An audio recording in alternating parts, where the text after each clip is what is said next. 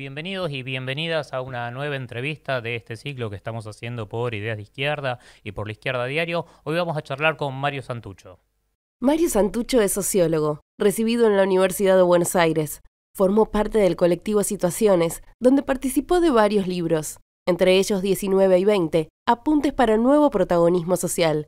Hoy es editor de la revista Crisis y junto a Ximena Tordini conduce Crisis en el Aire, en Radio Nacional, es autor de Bombo el Reaparecido, publicado en 2019 por Six Barral, y quienes lo conocen aseguran que es un respetable jugador de béisbol. Bienvenido a esta entrevista con la Izquierda Diario. ¿Cómo estás? Bien, che, muchas gracias por la invitación, un gustazo. Bueno, quería, quería arrancar por un tema que, de, todos modos, te vamos a preguntar por el último número de Crisis, que sabemos que está más o menos en, casi en el horno, por lo que entiendo. Estaría por salir en los próximos días, así que tenemos una pregunta sobre algo que adelantaste el otro día en, una, en, uno, de los, en uno de los últimos programas de, que hacen de Crisis en el Aire. Pero quería empezar por el anterior. El anterior es este, Audacia Cero, un muy buen número, una muy buena etapa, tengo que decir, me pareció muy, muy creativa. Eh, después adentro está la explicación directamente de la etapa, pero me pareció muy, muy buena gráficamente y muy buena la idea. Pero bueno, arranquemos por algún lado, arranquemos por esto de Audacia Cero, porque digo, eso es un tema recurrente en la revista, pero es un tema que vos también has tomado en otra, por ejemplo, cuando entrevistaste a Guado de Pedro, que si no recuerdo mal es el número anterior a este directamente, hablabas también ahí de una audacia anestesiada, y en esta particularmente, en esta entrevista, en esta, perdón, en este número de crisis, haces un una definición que a mí por lo menos la quería leer porque me parece interesante. En el final de la editorial decís, cuando se pierde el imperio de la audacia, solo queda el imperio de la resignación, cuya fórmula se resume en cuatro palabras. Es lo que hay. Entonces, empecemos por una pregunta más general. ¿Qué es la audacia? O en todo caso, ¿qué quiere decir ser audaz y qué tipo de audacia haría falta, según tu punto de vista? O el del colectivo Crisis. Sí. Bueno, a ver, la audacia en este caso es, es algo que, que nosotros tomamos eh, un poco nostálgicamente, si se quiere, y en ese sentido no es lo más interesante para mí este costado. ¿Por qué? Porque la audacia fue durante un tiempo reivindicada por el propio kirchnerismo como lo propio de la política, que, del diferencial, de ese plus que eh, impuso el kirchnerismo, si se quiere, a partir, por supuesto, de una situación política, de un tipo de apertura de la historia, a partir de la insurrección del 2001 y, una cantidad de, condiciones que se dieron para que hubiera lo que Guado de Pedro en esa, en esa entrevista eh, llama cierta relativa autonomía de la política respecto de los poderes dominantes. ¿no?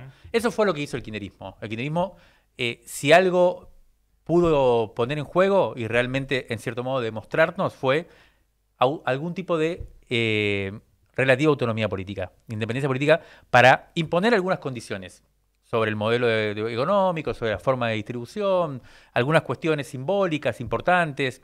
Eso fue lo que hizo. Y eso es lo que llamó audacia. Entonces, nosotros lo que estamos tratando de plantear es que hoy, en un escenario de vuelta del kirchnerismo al gobierno, ni siquiera está ese eh, pequeño, eh, que no, uno puede decir pequeño de acuerdo a lo que uno espera como horizonte y como idea de transformación social desde el punto de vista de la historia política reciente de Argentina, no es para nada pequeño lo que logró el kirchnerismo en ese sentido. Bueno, pero eso es lo que hoy está ausente. Ese es el punto que nosotros estamos tratando de mostrar. Yo no sé si nosotros diríamos, bueno, la audacia para nosotros ya sería otra cosa, desde nuestra propia perspectiva política, digamos. ¿no? Pero te hago una consulta, porque el, debate me parece que en última instancia remite mucho a, las condiciones de posibilidad que tuvo la audacia, según esta definición, o la autonomía de la política del kirchnerismo. Precisamente en la primera entrevista de este ciclo charlamos con Fernando Rosso, que acaba de publicar el libro La hegemonía imposible, sobre las condiciones específicas que hicieron posible esa autonomía. Entonces vos tenías, por un lado, lo que decís vos, la insurrección o el levantamiento popular del 2001, por otro lado, una situación económica muy favorable a nivel internacional que tenía que ver con los precios de los commodities y por otro lado una herencia dualdista muy importante que había sido una devaluación muy importante del salario. Hoy ninguna de esas condiciones existen. Entonces, ¿cómo se podría hacer audaz? Bien. Y, en todo caso, discúlpame, en todo caso, eh, también una pregunta hacia atrás en el tiempo. Eh, ¿Cuánto explica también eso la audacia, la audacia kirchnerista eh, más allá de la voluntad política propia? Es decir, ¿cuánto tuvo un montón de factores que en otras condiciones no podrían haber ocurrido? Bueno, precisamente ese es el, punto fundamental. Nosotros, e, esta editorial que, comentás y este tipo de discusiones que yo creo que se dieron, eh, nosotros tratamos de, desplegarlas bastante entre fines del año pasado y, marzo de este año cuando se firma el acuerdo con el FMI, un poco estaba en, función de eso, ¿no? Un gobierno peronista que hacía del acuerdo con el FMI el factor de estabilización política principal. Bueno, eso es lo que nosotros decíamos, bueno, acá lo que se renunció es a la audacia, a cualquier tipo de audacia. Esa era la discusión hasta ese momento. Yo creo que el número nuevo que está por salir y que ya anunciabas, eh, hoy o mañana está entrando imprenta ya, eh, y va a salir la semana que viene, bien. Y, va a estar bien interesante, em, porque plantea ya otro escenario. Eh, ahí lo que nosotros planteamos es que se acaba, lo que nosotros sentimos es que se acaba una etapa histórica. Bien. ¿Qué etapa histórica? La que empezó en el 2001. Exactamente estas condiciones que vos ponías en, en, referencia eh, son las que hoy no se verifican, no están, no aparecen. Y es más, lo que un ciclo histórico, un tipo de sistema político, un tipo de forma de contención social o de estabilización social del conflicto. Eh, mm, y, un tipo de sujeto político, creo yo también, o por lo menos de organizaciones, eh, está eh, en crisis, o sea, se, termina de agotarse.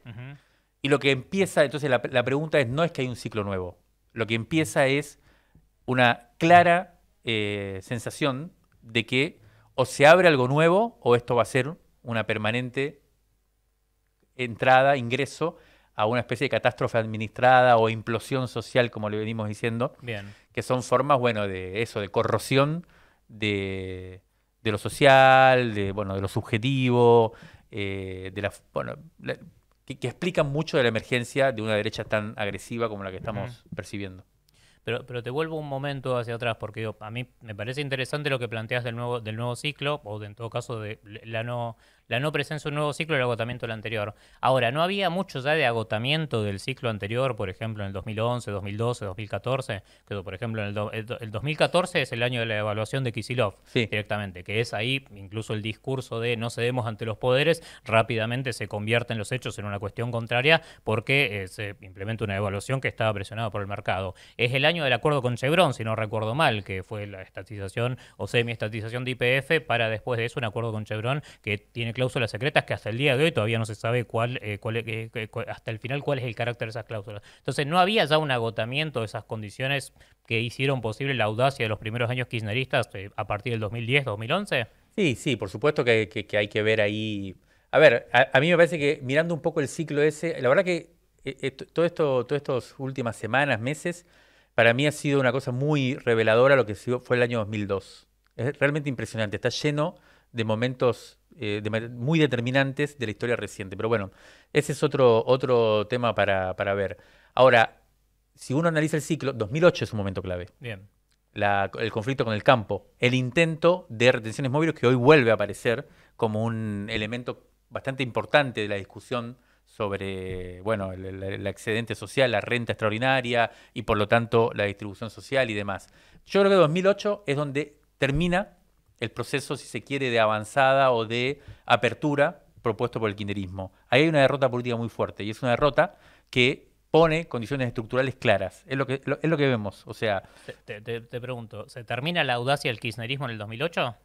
Yo creo que, que se termina por lo menos eh, la sensación de que hay un horizonte de apertura, un horizonte de transformación eh, permanente. O de no, diría revolución permanente, diría de, reforma permanente, de reforma permanente. De reforma permanente. Aceptable. Ah, en el 2008 eso entra en colisión por una derrota política seria. Bien. Verificada en las calles, verificada en los medios, verificada en la discusión pública y verificada en el Congreso.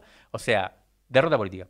Yo creo que a partir de ahí empieza, llamativamente, 2011 es el momento de mayor consenso social y de mayor eh, fortaleza política de Cristina particularmente y de la etapa de, Cristina. Ahora, en el sentido de que vos estás haciendo la pregunta, que entiendo que es un, sentido bastante estructural, y desde el punto de vista del modo de acumulación y de la posibilidad que había de efectivamente llevar adelante un proceso de democratización eh, en términos reales y de fondo, eh, yo creo que sí, que ya para 2002, para esta fecha que decís, se estaban viendo muy claramente los límites de ese modo que, entre otras cosas, y ahí te dejo un chivo para de lo que viene en el próximo número. Bien. El kirchnerismo siempre llamó capitalismo en serio.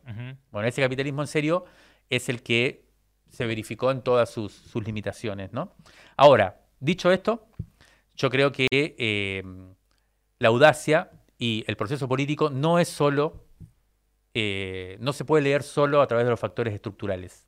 factores estructurales son muy importantes, no determinantes. ¿Y cuáles son los otros factores? Bueno, la política misma, eh, la voluntad política misma que, que, vos decías, yo creo que precisamente durante el kirchnerismo, durante el último kirchnerismo, durante la etapa de Cristina, Fernández de Kirchner, eh, quizás hubo más voluntad política que posibilidades reales de transformación. Eso no es un tema menor, porque eso marca, marca a los pueblos, marca las etapas históricas y es lo que también eh, motiva eh, la tremenda vitalidad política de ese fenómeno. ¿Y qué explica entonces la falta de voluntad política actual? ¿Por qué no hay voluntad ¿Por qué el Frente de Todos no tiene esa voluntad política? Bueno, eh, eso es un elemento interesante y yo creo que a mí, por lo menos, no ha dejado de sorprenderme la reacción del kirchnerismo respecto del rumbo del gobierno actual, ¿no? O sea, la casi ruptura a la mitad del mandato. y yo creo, estoy seguro, además, tengo, tengo buenas fuentes, digamos, que me confirman esto, de que la ruptura no fue por el tema del FMI, fue más bien por un problema político, superestructural, que fue cuando Alberto termina la, o sea, pierde la elección y sale el otro día a decir que iba por la reelección y que además iba a haber pasos. Había que festejar. Y además de eso, él eh, pone en juego cómo tiene que ser el formato del Frente de Todo hacia 2023, cosa que ya se excede completamente en sus desde el punto de vista del kirchnerismo, ¿no? Se excede dentro de sus prerrogativas. Una cosa es que sea presidente y por tanto maneje el gobierno. Y bueno, sabemos que es un régimen presidencialista, lo demás. Otra cosa es que ya pretenda poner las reglas del frente de todo. Ahí sí ya hay un. Eso fue lo que terminó de confirmar la ruptura dentro del frente de todo. Ahora, que la explicación, el debate público, la narrativa de eso haya sido, y yo creo que porque, porque realmente es así, no solo porque es un argumento, una excusa, eh, haya sido el acuerdo con el fondo, que no haya votado todo un sector del peronismo lo de acuerdo con el fondo, que ahora se esté discutiendo tan a, flor de piel la cuestión de la distribución de la riqueza, son elementos que muestran que el kirchnerismo algún tipo de compromiso con su legado histórico y con su significado histórico tiene. Pero te hago una consulta porque, mm, o sea, podemos convenir que Alberto Fernández, o en todo caso lo que es el peronismo no kirchnerista, digo, ahora es claro directamente que hay dos alas dentro del frente todos, no demuestra ninguna voluntad política de atacar a los grandes factores de poder, para usar una definición genérica. De hecho, acuerda con el Fondo Monetario Internacional. Bueno, Guzmán ahora viene de cenar, almorzar con Paulo Roca. Es decir, hay una, hay una cada vez hoy un vínculo más estrecho entre el albertismo, para usar un término que no sabemos si existe o no existe todavía, y las grandes corporaciones en este momento. Ahora, el kirchnerismo tampoco le opone una voluntad política, ¿o sí? O sea, hay tensiones, hay crisis, etcétera, etcétera, pero ¿dónde está el programa distinto del kirchnerismo? Que aparte tampoco, primero, ¿dónde está el programa y dónde está la voluntad de imponer ese programa, para decirlo de alguna forma? Sí, yo creo que el kirchnerismo está en un problema serio político actual. O sea, tiene un problema serio. Acá a 2023, por lo menos, tiene un problema serio porque no puede desplegar su voluntad política como quisiera, efectivamente, porque de hacerlo eh, sería el causante de una ruptura de la gobernabilidad misma, eh, y creo que eso no lo va a hacer. O sea, va a mantener la unidad porque podría ser, podría pagar muchos más costos eh, rompiendo el gobierno de lo que va, a pagar en, la medida en que pueda mantenerse en estas condiciones que son de crítica, de casi opoficialismo, digamos, ¿no? Eso es un problema serio táctico del kirchnerismo. Creo que no tiene política acá el 2023, salvo preparar una interna, pero sotoboche también, o sea, se está manifestando un montón, pero creo que no puede salir tampoco eh, de una. Ese es un problema serio que tiene el kirchnerismo. No tiene programa, yo creo que no.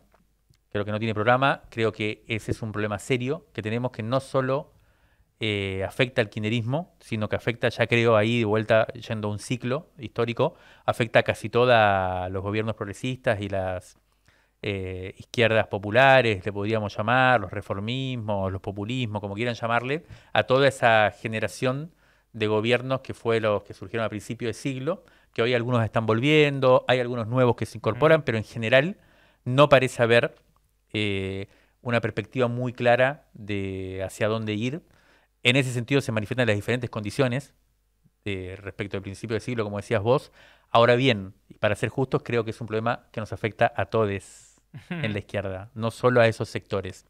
Porque uno puede tener un programa, un, programa, una cartilla, digamos, de qué es lo que hay que hacer eh, utópicamente, o no utópicamente, sino idealmente. Pero después, si hablamos de programa, digamos, como fuerza, o sea, propuestas encarnadas, con... Eh, eh, con una fuerza que la sustente. Una fuerza, con una fuerza que la sustente y con cierto grado de realidad efectiva, digamos, ¿no? con cierto grado de, ¿cómo se puede decir?, de potencia en, la calidad de los enunciados o en la fuerza de los enunciados, ¿no? Eh, creo que eso eh, es un problema general que tenemos hoy, que tiene que ver con la etapa histórica. Eh, conversando con un gran intelectual latinoamericano que tiene este desafío, ¿no? De si volver o no volver al gobierno pronto, en estas condiciones, él dice que, que, no, que no quisiera volver. ¿Se puede saber el nombre? Eh, no, porque, porque no se puede, porque no me lo dijo. No importa. Eh, yo preguntaba si lo decías, estaba bien. No, me pareció, interesante, me pareció, interesante, esto. Yo no volvería hoy al gobierno en estas condiciones, entre otras cosas, por una cosa que sería interesante que planteó Juan Grabois hace poco y que también va a ser parte del próximo número, eh, que es este, esta especie de. Él le llama envilecimiento de las dirigencias populares. Bien. Eh, y que tiene que ver no con una cuestión moral, sino con una cuestión precisamente de falta de iniciativa histórica de sujetos populares, sujetos sociales, sujetos, organizaciones políticas, eh, que están, sin embargo, en responsabilidades estatales o organizacionales y que eh, no tienen, bueno, eso, iniciativa y por lo tanto terminan como, si se quiere, incorporados. Y dice, no tenemos, tenemos este problema hoy, y además, no se trata de que yo me junte con cuatro intelectuales brillantes a armar el programa para 2023 o 2025 o cuando sea.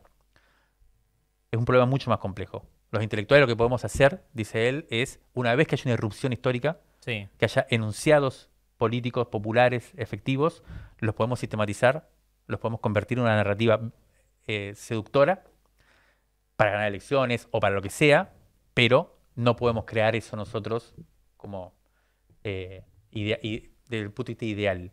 Y, tengo una pregunta, porque digo, esto me, resulta lógico ligarlo a lo que decías en la editorial y decías recién del imperio de la resignación. Entonces, el imperio de la resignación, de una lógica malmenorista, resignada, es lo que hay directamente. Entonces, digo, ¿cuánto tiene que ver esa, ese imperio de la resignación, por ejemplo, con el fortalecimiento de la derecha? ¿Cuánto tiene que ver incluso con esto que decías vos de no postular nuevos horizontes hasta que haya una irrupción popular? Después te voy a preguntar por el tema de lo del programa, porque incluso el otro día en el, en el, en el programa de Crisis en el Aire adelantabas un poco que iban a hablar de medidas de transformaciones radicales, creo que dijiste, o transformaciones de fondo. Pero después te voy a preguntar por eso. Pero volvamos a esto. Digo, ¿cuánto pesa el imperio de la resignación? Primero en ese, en ese establecer límites a las posibilidades de postular programas alternativos eh, distintos a lo que hay. ¿Cuánto pesa en el avance de la derecha? Muchísimo, total. Para mí tiene, es directamente proporcional. Bien. La impotencia o la, el, conformismo o, o la, mm,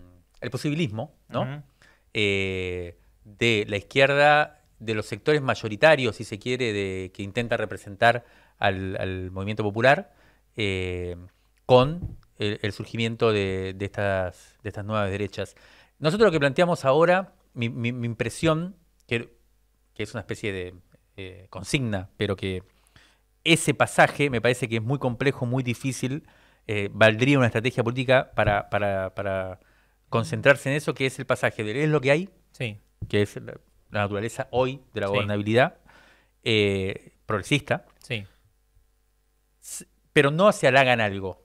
¿Te acordás del hagan algo? Sí. Es, algo que le dijo un laburante, me parece, al, macrismo en su momento. hagan algo, que esto. Bueno. Ah, sí, sí, el macrismo lo usó en la campaña directamente. Exacto. Nosotros venimos de, del hagan algo del macrismo al es lo que hay del, peronismo hoy. Y, la, y, la, pregunta es si tenemos que ir hacia el hagamos algo. Hagamos algo. O sea, recuperar. Una primera persona. Recuperar la primera persona, recuperar la política del nosotros en el sentido del popular. Eh, eh, hacer lo que pasó en el 2001, por supuesto de otra manera, porque nunca se repite la historia, así como los 70 fue el momento más radical para mí de la historia argentina, eh, otro momento muy radical fue el 2001, y entre el 2001 y los 70 hubo una diferencia abismal en las formas de radicalidad o en las formas de, lucha. Bueno, creo que ahora va a venir una cosa diferente al 2001, pero que tiene, tiene que tener este, mm, este formato o, esta, o este corazón, esta sustancia, esta esencia, que es la política tiene que ser popular, tiene que ser, eh, no puede ser... O sea, la diferencia entre lo político y la política.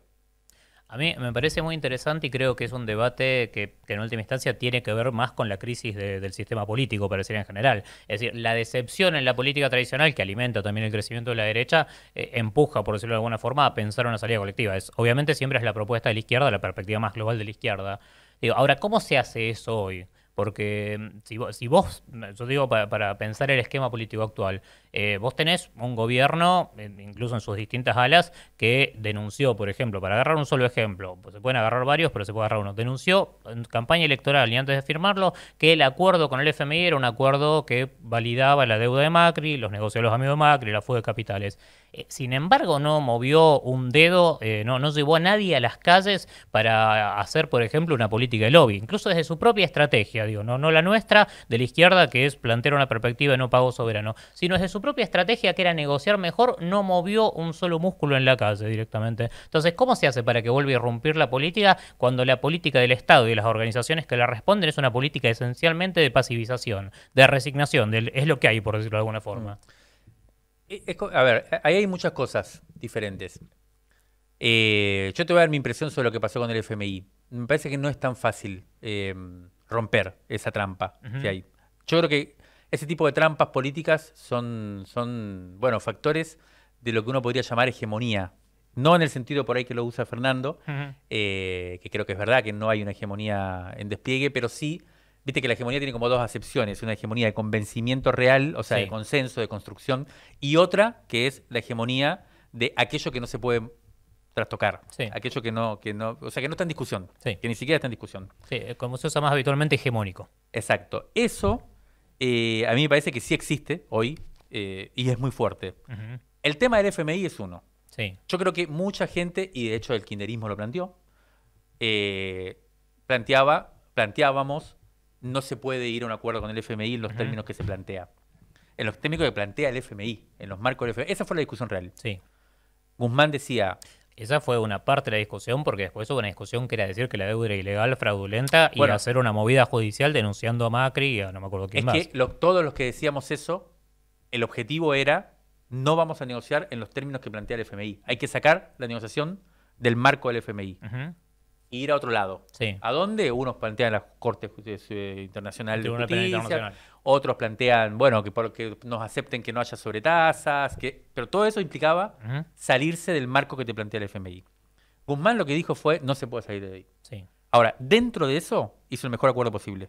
Claro, pero eso, eso puede ser, digo, yo tengo una visión distinta, pero digo, eh, pongamos que eh, volvamos, digamos, al argumento de es una deuda ilegal fraudulenta. ¿Por qué no se convocó a movilizar? Porque, digo, porque a mí lo que me parece interesante lo que decís vos es ah, hay que crear las nuevas las condiciones para que vaya una política del bueno, yo creo que el kirchnerismo no lo hizo porque está en una trampa. Es la trampa que te decía antes. El kirchnerismo no puede movilizar a su fuerza social en contra de un gobierno que son ellos mismos. No se puede movilizar ellos mismos.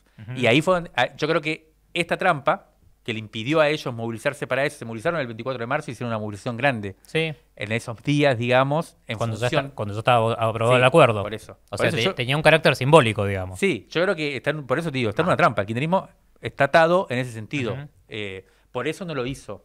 Eh, y, en ese sentido estoy de acuerdo. Yo creo que tiene un problema, o sea, porque tiene una, una idea política y no puede poner la fuerza al servicio de esa idea política. Tiene que, como si se quiere, ponerla en sordina, atenazarla. Eso es un problema serio y, me parece que, eh, bueno, ahora, el problema que yo te quiero plantear es que no es fácil romper con el FMI. Eso también hay que, hay que tenerlo en cuenta, porque nosotros podemos generar consignas políticas y el kirchnerismo puede hacer lo que hizo también, como se sabe, porque sabía que estaban los votos y lo ponía Cambiemos claro. Juntos por el Cambio. Pero eh, yo no sé, es verdad que romper con el FMI eh, hubiera significado una crisis que yo no sé si era favorable, si nosotros podíamos haber salido bien de eso. ¿Se entiende lo que digo? Yo, te entiendo, sí. Igual la banco, ¿eh? Yo creo que no hay que tener acuerdo con el FMI, hay que pudrirla toda. O sea, estoy de acuerdo con eso. Pero me parece que es importante para cuando uno tiene que generar estrategias políticas, ya no consignas, sino estrategias políticas, saber que eh, son cuestiones incluso que no dependen solo de la voluntad política de los sujetos que, tienen que... Lo que pasa es que ahí, digo, a mí me parece interesante esto que decís porque hay un problema. Digo, ¿qué es la voluntad política y cómo se traduce? Y en todo caso, ¿quién la lleva adelante? Porque, por ejemplo, digo, el discurso kirchnerista más bien, o en todo caso la, concepción más global kirchnerista, plantea que la voluntad política toma forma en el Estado. Entonces, desde un punto de vista, fueron los gobiernos de Néstor y de Cristina los que, expresando voluntad política, llevaron adelante medidas redistributivas. Digo, podemos diferir incluso en la apreciación de lo que fue, pero se puede, se puede acordar que ese es el discurso. Ahora, ¿dónde, ¿en qué se expresa la voluntad política si uno tiene que enfrentar a los grandes poderes? Porque yo digo, digo, para hacer más general la pregunta, ¿no es cierto? Digo, no se enfrentó al FMI, pero incluso para su propia estrategia negociadora, incluso para conseguir un mejor acuerdo, no se enfrenta a los grandes formadores de precios. Digo, no hay movilizaciones ni del kirchnerismo ni de nadie,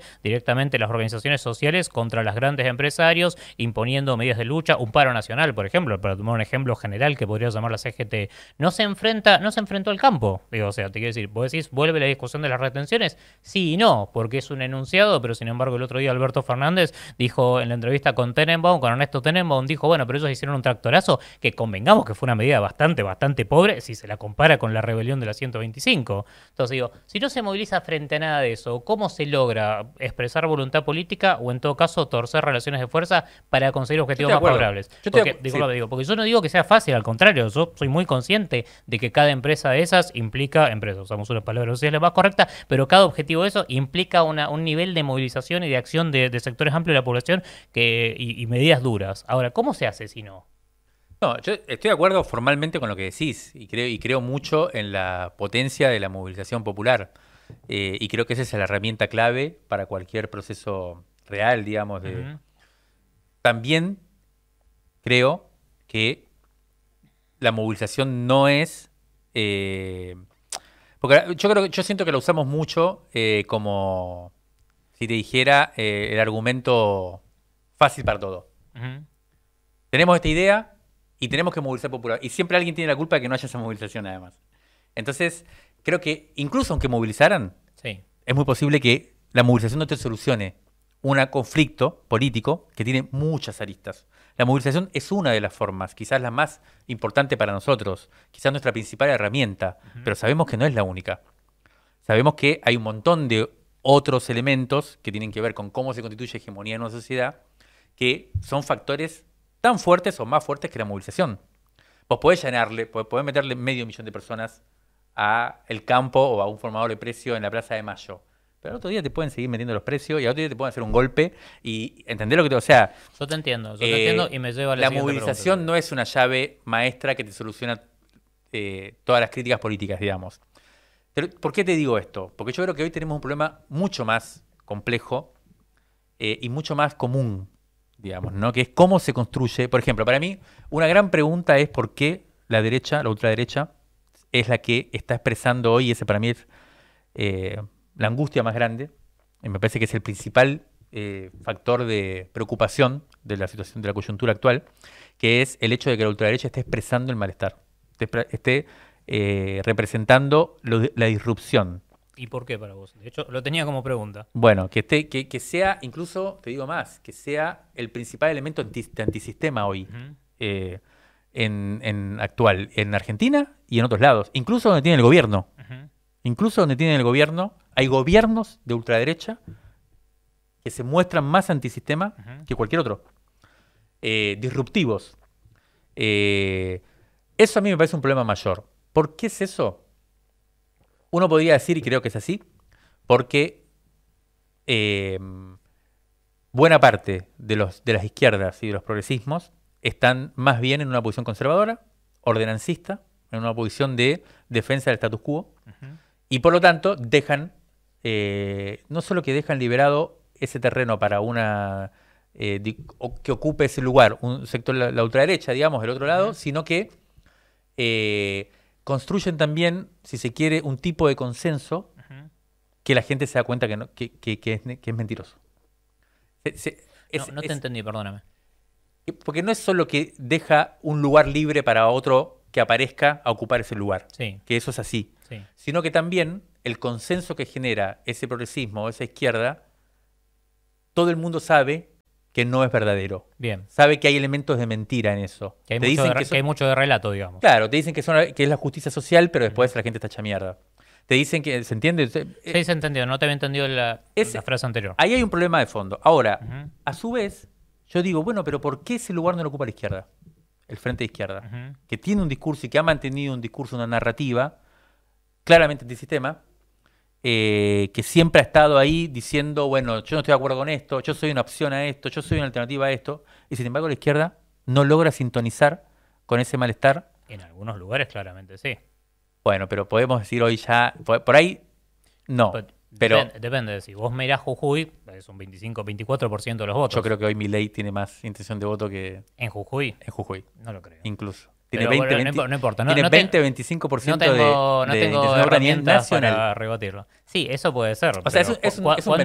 Cuánto, cuánto, yo estoy de acuerdo, digo, yo, yo, estoy de acuerdo y coincido. Digo, no vamos a negar la realidad de mi ley porque mi ley expresa efectivamente una, o sea, con una ayuda enorme, inestimable de la gran corporación mediática, digo, porque tiene presencia permanente la derecha, eh, todo el mundo, digo, en todos lados, digo, pero con una, eh, con una presencia enorme expresa, y yo estoy de acuerdo con, lo que decís vos, expresa efectivamente el malestar que hay. Digo, ese malestar que obviamente yo tengo la impresión de que se canaliza muy por derecha o de derecha, que es lo que te decía Chipi Castillo el otro día en la entrevista, porque hay poca movilización.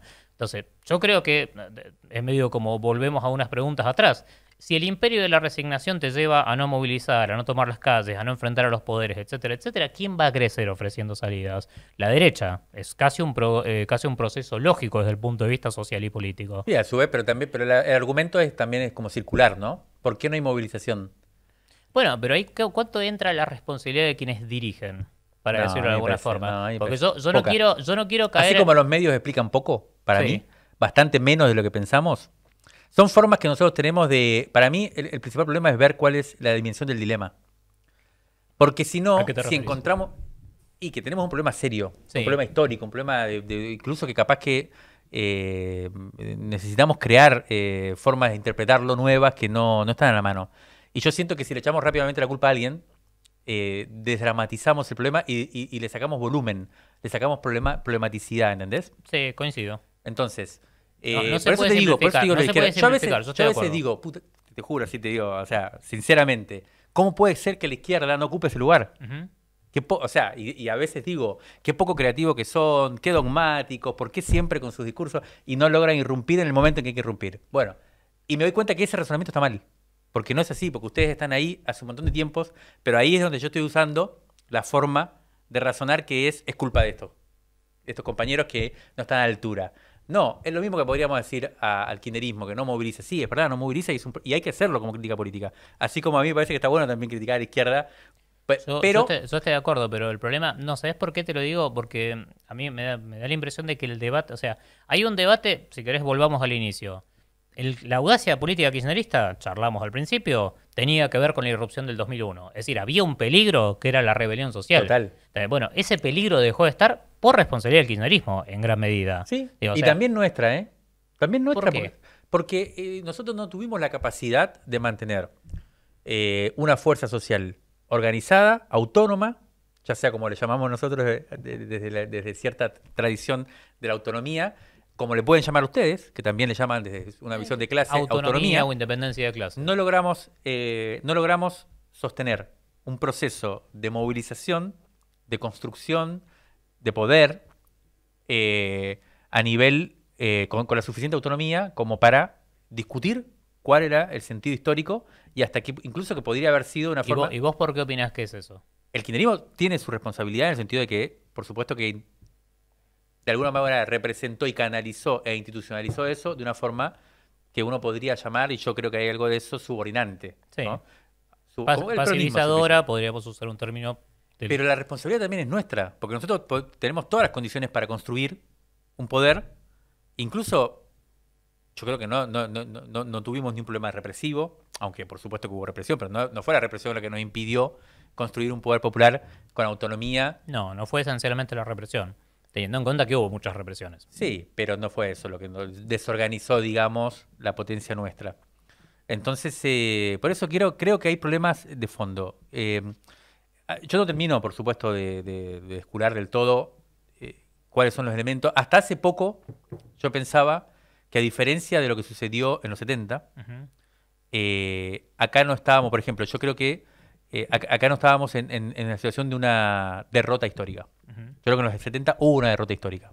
El, golpe militar, la represión, el asesinato de miles y miles de combatientes y de militantes, eh, lo que significó después el golpe a nivel de estructura social, a nivel de modificación de la, bueno, de, lo que era la Argentina. la estructura social, básicamente. Fue una derrota, o sea, eso fue una derrota en toda la línea, una derrota política, militar e histórica. Yo creo que lo que sucede ahora no es, o sea, hasta ahora yo venía pensando que lo que sucedía no era eso, que dentro de, incluso que mi sensación es que en el 2003 hubo una salida democrática a la crisis del 2001. Sí sin represión y sin ajuste. Con él. Esas eran las dos grandes consignas. Que hubo, una, hubo una represión emblemática y hubo un ajuste previamente hecho. ¿Cuál? ¿La del 2000, junio del 2002? Junio del 2002. Bueno, por eso, y eso le costó el gobierno a Dualde. ¿eh? pero eso también ordenó en parte el régimen político. Claro, pero bueno, pero la salida fue democrática, o sea... La, aparición, la, aparición, del kirchnerismo fue una aparición que tuvo mucho de, bueno, lo que charlamos al principio, de una gestualidad muy grande para cambiar una situación política. Una negación del pasado inmediato que fue necesaria para encarar eh, bien parado, por decirlo de alguna forma, una situación que era muy distinta de los 90 y situaciones previas. Total. Bueno, pero lo que te quiero decir es que ahí hay un, tipo de estabilización de la crisis que no es revolucionaria, sí. pero que es democrática. Sí.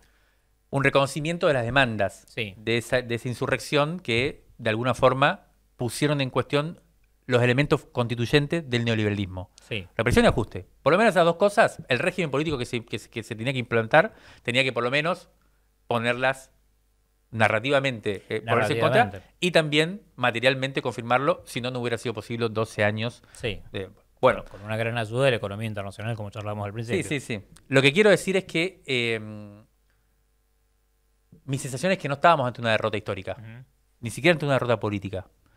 Hoy me parece que hay que ponerlo en discusión. ¿Pero cuál sería la derrota? Bueno, yo creo que eh, eh, o en todo caso, ¿de qué tipo sería la derrota? ¿Cuál sería y de qué tipo? Yo te, yo, planteo un escenario, que es un poco el que estamos planteando para, para si se quiere, picantear el debate, pero con, sensaciones que van hacia ahí. El año que viene, en las elecciones, ¿qué pasa si hay un escenario como el francés? En el cual hay tres fuerzas fuertes discutiendo el, gobierno y pasan al balotaje las dos fuerzas de derecha. Bueno, yo creo que ahí hay un momento en el cual, yo no sé si derrota histórica, pero momento muy complicado, en el cual va a haber una hegemonía neoliberal muy fuerte, muy legitimada, con mucha capacidad de imponer un programa de reformas estructurales, sí. Eh, con una violencia que yo no sé qué capacidad vamos a tener de resistirla. Eso es un escenario fuerte y, muy posible, ¿eh? hoy el más posible para mí. Ahí de todos modos. No sé si es más posible, pero. Es un escenario posible, no lo descarto. De todos modos, por el problema de la resistencia, ahí volvemos al factor de qué rol juega el peronismo. Digo, porque eh, la época, el ajuste macrista hasta donde llegó, tuvo una colaboración muy importante del peronismo, de un sector muy importante del peronismo. El kirchnerismo fue opositor, pero después eso, gobernadores, dirigentes sindicales, intendentes, fueron parte de la gobernabilidad. Bueno, entonces eh, nos lleva en última instancia a una discusión sobre quiénes dirigen y qué responsabilidades tienen también. Porque te quiero decir, como vos presentás el escenario, yo, de todos modos no quiero simplificar y decir, no, eso no va a pasar. Es un escenario posible y no hay que descartarlo porque el escenario político está abierto y es volátil. Ahora, si fuera así, hay un problema que hay que pensar también, es qué responsabilidad le cabría a un peronismo eh, opositor desde 2023 en adelante. ¿Volvería a ser un peronismo que cogobierne como fue el peronismo de, los Mansur, de los Infran?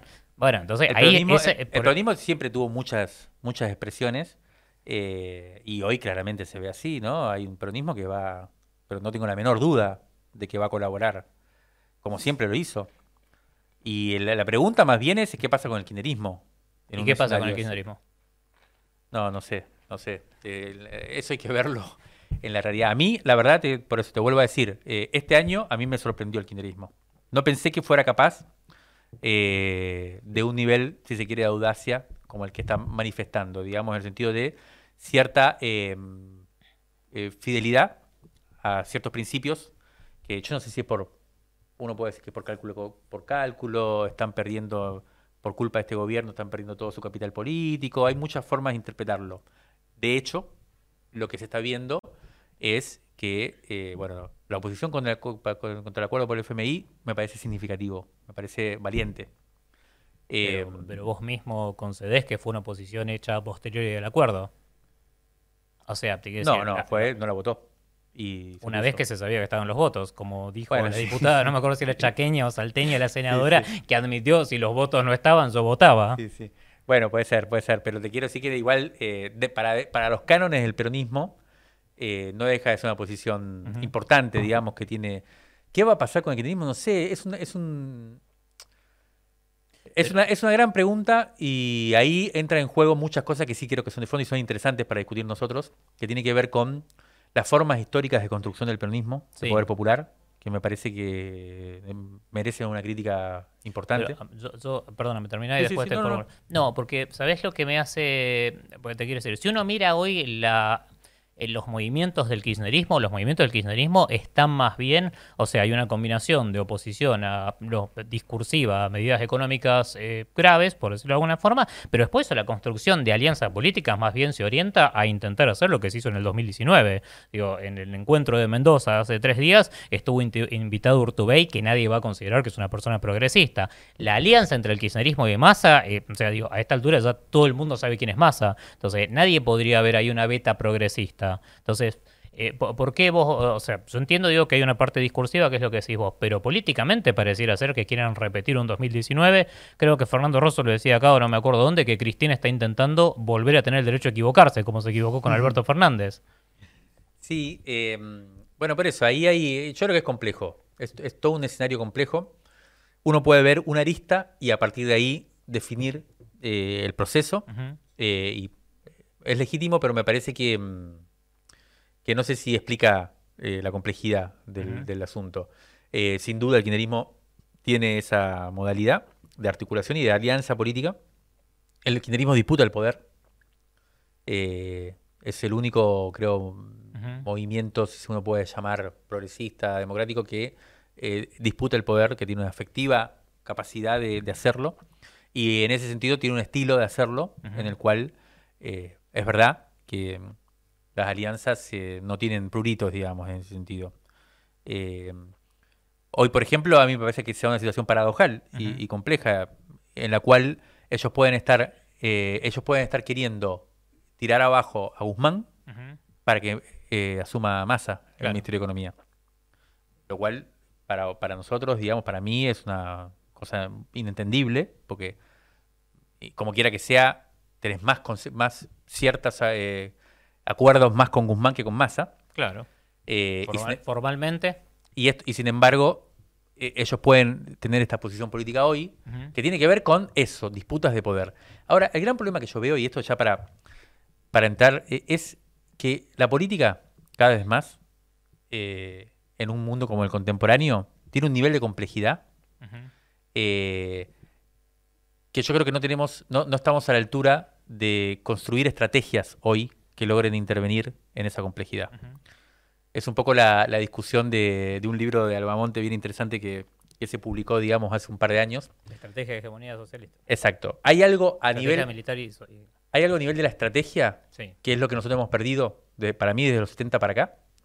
Eh, y que tiene que ver con la derrota histórica en ese momento, pero no solo, tiene que ver también con la incapacidad para relanzar en un contexto como el actual, digamos, a partir de la globalización real de la economía y los procesos de acumulación, eh, formas de eh, estrategias políticas transformadoras, revolucionarias, eh, que estén a la altura del desafío político. Así como en su momento Gramsci vino y dijo, bueno, hoy la estrategia hay que pensarla no como la pensó Lenin, sino como la pensó Lenin, pero además con toda esta complejidad, creo que el movimiento que tenemos que hacer nosotros en ese sentido es mucho más audaz que el que hizo Gramsci en su momento. Y eso tiene que ver con la complejidad de niveles que hay. Entonces, la disputa de poder estatal en ese plano muy, es muy difícil de articular con la forma de acumulación de poder popular, es muy difícil de articular con las estrategias a nivel narrativas o mediáticas, es muy difícil de articular con la forma internacional que uno puede pensar. O sea, todas esas capas, ni hablar de cosas que ni siquiera discutimos nosotros, que es lo que mencionaste, que es el tema de la, del, de la violencia estatal, ¿no? la cuestión armada, cosas que yo creo que ni siquiera están en, el, plano de la discusión posible, pero que forman parte de si hay efectivamente estrategia de poder o no. Creo que hasta ahora lo que nosotros hemos visto de este siglo es que el kirchnerismo es, discute a ese nivel, no del modo que uno quisiera, no termina de satisfacer de, satisfacer de todo, pero también creo que no tenemos otra, eh, hoy no tenemos otra estrategia de poder alternativa realmente transformadora, creo yo. Bien. De hecho, ustedes mismos tienen como principal forma de acumulación la cuestión electoral. No, no, no es así, pero no, no, no sé qué a qué le llamas acumulación, digamos. Digo. Hay una construcción en sectores orgánicos de la clase trabajadora, del movimiento de mujeres, de la juventud y demás. O sea, hoy por hoy la izquierda tiene un peso muy importante a nivel electoral que tiene que ver un poco con lo que charlamos al principio. Digo, una crisis muy grande o una crisis importante de las representaciones políticas tradicionales que han abierto un escenario de desengaño haciendo corto, digamos, lo que charlamos de Jujuy o lo, que puede ocurrir en el conurbano, tiene mucho que ver con una experiencia política de excepción con el propio peronismo. Esto que decíamos, lo, que vos llamarías eh, la, resignación, no me acuerdo la palabra, ahora no me sale la palabra, el imperio de la resignación. Bueno, ese imperio de la resignación para sectores populares es eh, la diferencia entre comer y no comer muchas veces, digamos. Bueno, te, hago la última, digo, porque ya creo que nos excedimos en el tiempo, nos están haciendo señas directamente que nos excedimos. El famoso redondía. El famoso redondía, exactamente. No, contanos un poco de la revista que viene. Yo lo único que escuché que dijiste el otro día es que va a proponer ideas de medidas transformadoras. Contanos un poco y ya con eso podemos ir finalizando. Te tiro el título. Es eh, el, informe principal de la revista eh, es sobre eh, lo que llamamos habría que ver cómo funciona, a ver cómo te suena, es lo primero con, lo que vamos a testear puja extractiva. Es quien se queda con eh, la renta extraordinaria o como le llama Guzmán, inesperada, eh, que aparece ahora en un momento bastante favorable desde el punto de vista de inserción en el mercado mundial de, la Argentina. ¿Y qué está pasando con eso? ¿Viste la famosa discusión de que hay mucho más déficit, o sea, hay mucho superávit comercial, hay muy, están entrando muchos dólares sin embargo no hay reservas? Exactamente. Y las reservas es como elemento clave para cualquier idea de autonomía, digamos, nacional. O sea, si no tienes reserva no puedes ni sentarte a discutir con nadie. Exactamente. Eh, bueno, ahí eh, estamos investigando, hicimos una investigación y eh, hay un elemento bastante importante que es el problema de las reservas no tiene que ver con las retenciones, ni siquiera. Las retenciones es un impuesto que permite al Estado quedarse con una parte importante de lo que se exporta. Pero después está la liquidación de divisas. Sí. Y en la liquidación de divisas hay toda una estrategia por parte, en este caso, de los traficantes de granos, que es como le llamó un investigador en los 70, un libro muy importante llamado Traficantes de granos, que son las multinacionales cerealeras eh, y que son las exportadoras. Ahí hay una diferencia, ¿viste? Entre los, entre los productores y, los y los que concentran el comercio exterior, que son nueve empresas, 12, que se llevan el 95% de las exportaciones. Estos tipos son los que, los que tercerizan ¿no? los que triangulan, los que triangulan más bien, que le venden a China, pero en realidad eh, le están vendiendo a una vinculada que está en Uruguay, y lo que hacen es impedir, o sea, dejar que no entren eso, esas divisas que son las que después irían al Banco Central. ¿Cómo lo hacen? Em, utilizando un decreto sí. que es de la dictadura en el 76 y que nunca se modificó. Se intentó modificar en el 2002 por eso te digo, se sacó un... Todo eso está explicado en el número, no, te lo, no se lo, lo Estás adelantando todo. Sí, sí, pero para que lo vayan a buscar porque está todo ahí explicado. Un, decreto que en el 2002, sí. Lenikov, en el momento, tiró abajo ese decreto y a los seis días lo tuvo que volver a poner. A los cinco días lo tuvo que volver a ah, poner. Bueno, muy interesante y eso es lo que están utilizando hoy. El 24 de febrero está ahí demostrado, día que inicia la guerra, sí. vendieron un montón, porque lo que hacen, el mecanismo que usan es vender antes para que cuando suba el precio, eh, la liquidación es por lo que por el día en que vendieron. Bien, perfecto. Entonces se quedan con todo lo que, toda la ganancia extraordinaria se la quedan ellos. Claro, la renta extraordinaria. Bien, perfecto. Bueno, muchísimas Estas Son medidas, ah, estas son las medidas radicales que hay que tratar de tomar. que, primero hay que, hay que tratar de identificarlas, de entender cómo funciona eso, cosa que no es fácil. Eh, y después ver cómo se puede construir la fuerza política para intervenir ahí y que no se te prenda fuego el país también. Bien, perfecto. Hay que ver qué quiere decir que se prenda fuego, digamos. Bueno, eh, gracias Mario, interesantísimo. Muchas gracias. una buena polémica. Muchas gracias a vos.